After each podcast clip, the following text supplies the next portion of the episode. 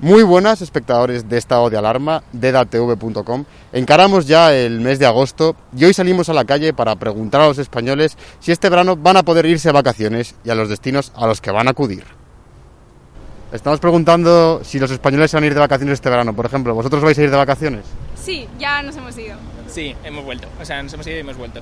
Eh, yo no, pero mi familia sí se va a ir de vacaciones y bueno, la mayoría de gente que yo conozco sí que se va a ir de vacaciones. Tampoco muchos días ni mucho tiempo porque la situación no lo permite, pero, pero sí. Semana que viene me voy de vacaciones, pero a una casa rural, ya ves tú, o sea que... Por ejemplo, ¿usted se va a ir de vacaciones? No, pero mira, la- estos no se van de vacaciones, los demás sí. ¿Y por, y por qué no se va de vacaciones? Si le puedo preguntar. ¿Motivos económicos? ¿Miedo a la pandemia? Eso es. La cosa está mala. ¿Usted se va a poder ir de vacaciones? Pues no, porque las vacaciones las tengo ya en Chinchón. ya estoy metido ahí. ¿Tus vacaciones van a cambiar mucho respecto a antes de la pandemia o no? Eh, hombre, las vacaciones en sí no, pero bueno, cuando estás en el sitio de vacaciones, pues sí que, sí que te cambia normalmente.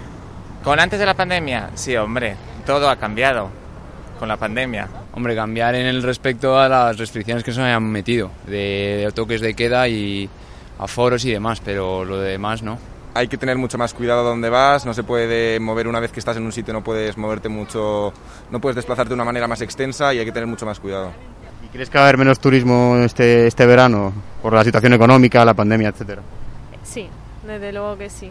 O sea, la gente ha entrado que sí en ERTES y demás y pues tengo conocidos, no van a irse de vacaciones y bueno. Y también el miedo por el COVID, normal.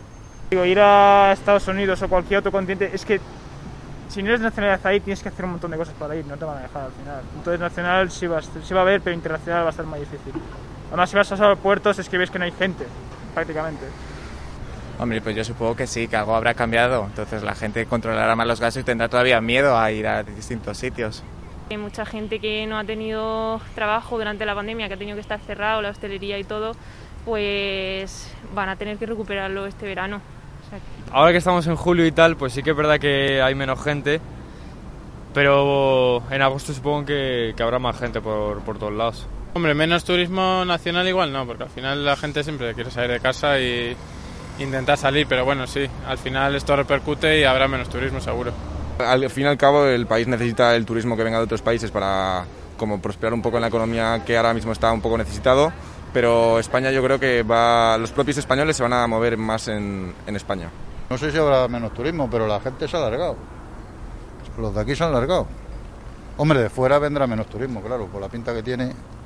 ¿Habéis notado menos turismo que antes de la pandemia, por ejemplo? Eh, parecido, yo creo. Es que nos hemos ido a Asturias, que tampoco es un sitio muy turístico, pero bueno, parecido diría.